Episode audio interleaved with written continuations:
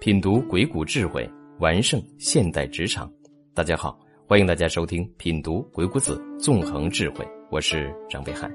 在上一讲当中，为大家讲到做事情啊，我们要善于把握历史的规律，同时呢，与人沟通的过程当中呢，我们要善于互换位置啊，站到对方的立场想问题，听取对方的话外之音。这一讲呢，我们来讲一讲沟通过程当中的三种方法。第一种方法叫做探测法，所谓的探测法，就是要求对方呢澄清所讲的内容，或者呢进一步提供信息或例子。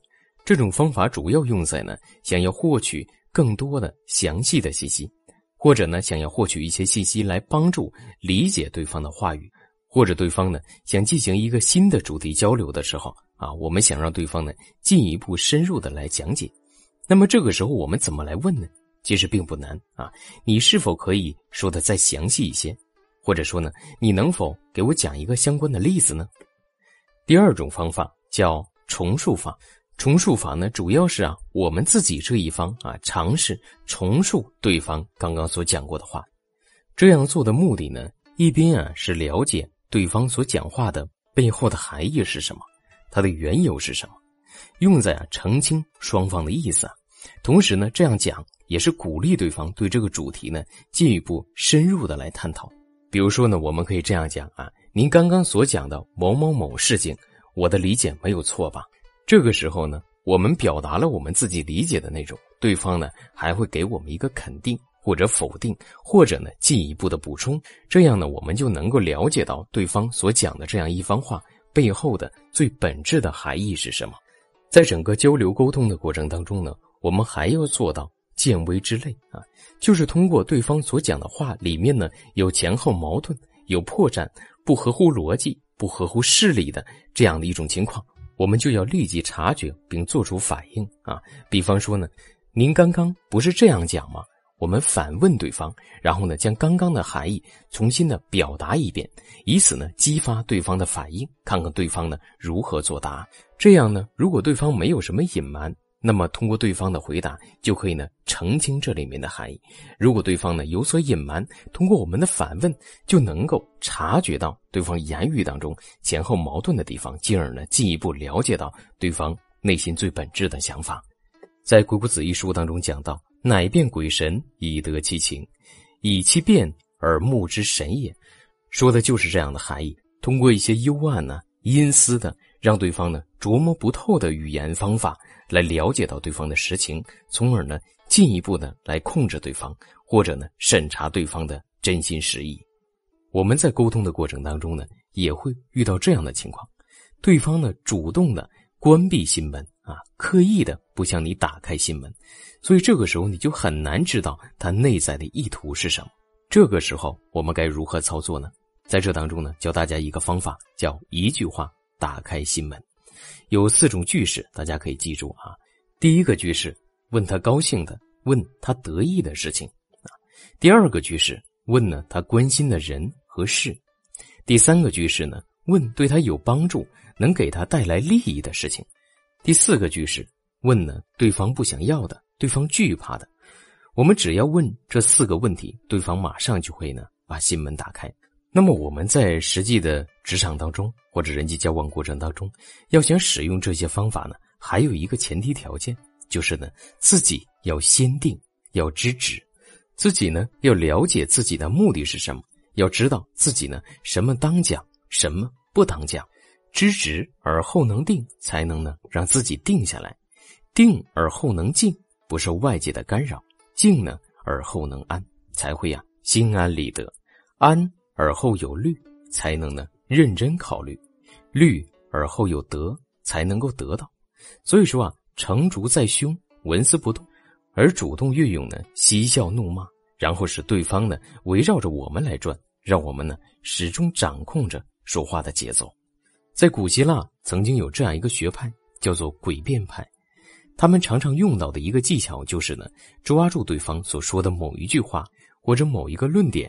然后呢，从逻辑方面来反驳他，而被反驳的一方呢，就会完全的被狠狠的驳斥。在这个辩驳的过程当中啊，对方呢越被驳斥就越着急啊，越着急呢就会语无伦次。所以这就提示我们呢，在辩驳或者呢在谈判的过程当中，要善于问到对方一些啊手足无措的这种问题啊，抓住这样一个问题来深入的剖析来辩驳，因为对方呢面对这样一个问题往往无力还击，所以呢整个局势的把控就完全的掌握在我们这一方的手中。吴仪曾经当商务部长的时候啊，有一次代表中国呢与美国进行谈判，要加入 WTO。必须要做啊知识产权的谈判，对方呢是一个非常老道的谈判高手啊，叫梅西。本来呢这个人呢温文尔雅，非常的有礼貌，非常有修养。他见到中国代表团之后呢，开篇呢居然说了这样一句话：“现在啊，我们是在跟一个小偷谈判。”这实际上是一个技巧啊，就是给对方呢打一个措手不及，让你在谈判的过程当中呢失去更多的筹码。当时，美国的所有人啊，都把目光投在了中国代表团的身上。中国代表团所有人呢，都看无疑。面对这样一句带有羞辱性质的语言，我们该如何来回答呢？在这个尴尬的氛围当中呢，我们就听到吴仪呢一声厉喝啊，说道：“我们是在与强盗谈判。”这样一句话一讲出来，美国所有的谈判者呢，都一下乱了阵脚。吴仪说：“如果没有指南针。”你们怎么能够发现新大陆呢？发现不了新大陆，何来现在的美国？如果没有中国的火药，你们何以用坚船利炮打开别国的大门？现在你们拿着中国的各种版权、各种权力横行天下，去赢得自己横财的时候，何曾想过给中国人上交一点版税呢？可以说呢，一开场无疑呢就以牙还牙，以眼还眼，反而让对方呢失去了主动。这时啊，中国代表团所有的成员呢欢呼雀跃，整个上午呢都占据主动。所以说呢，在沟通谈判的过程当中，我们要想把握主动，就要抓住呢对方的弱点啊，抓住一个问题，深入的剖析，猛烈的攻击，必然呢会使对方落于下风。接下来呢，给大家介绍啊沟通当中的第三种方法，叫象比法则。鬼谷子啊告诉我们：欲开情者，象而比之。言有象，事有比，这是啊，在告诉我们，说话呢要能够描绘出啊图景出来，要说出画面来，让对方呢能看到、能听到、能感觉到，让对方呢身临其境，让对方呢感同身受，这样呢才能够引发对方内心当中的一种情感。呃，曾经呢有部电视剧啊叫《王贵与安娜》，有一天呢，王贵啊想让他的老婆啊回家看自己的爸爸妈妈。王贵呢是农村人啊，他的老婆呢安娜是上海的一位啊有小资情调的女士。王贵如何来说服他的老婆跟他一起回农村呢？王贵是这样讲的：“安娜呀，你看咱闺女呢都这么大了，爸爸妈妈还没见过孙女，爷爷奶奶想见孙女，这个心情你能够理解吧？”安娜说：“能理解呀。”所以说啊，咱爸咱妈呢下个星期想到上海来来看看咱们两个。安娜说：“啊，好啊，来就来吧。”然后呢，王贵又说：“啊，咱二弟、三弟、五弟、六弟，还有呢，咱二弟媳、三弟媳、五弟媳、六弟媳，他们也都想来上海啊，都想来咱们家。包括呢，咱妹妹、妹夫也想一起过来。你说那么多人到咱们家住在什么地方啊？要不这样吧，安娜，所有的女士都和你呢住在家里边，所有的男士啊都和我一块儿到学校的宿舍里去住。”安娜说：“那可不行，那可不行！上咱家来这么多人，咱们怎么吃饭呢？咱们怎么睡觉啊？再说了，咱一帮人啊，你都带到学校里去住，咱家多没面子啊！你别让他们来了，我们一起回农村算了。这样呢，王贵啊就顺利的说服了安娜。然后接着王贵又说了：‘哎呀，安娜，我跟你说吧。’”你说每一年咱们几个弟弟呀，老是到上海来卖梨啊，咱家那儿呢整那么多梨。安娜，你知不知道每一年过春节以后啊，咱家院子外边到处都是梨树啊，到处是桃树，千树万树梨花开，那真叫美呀。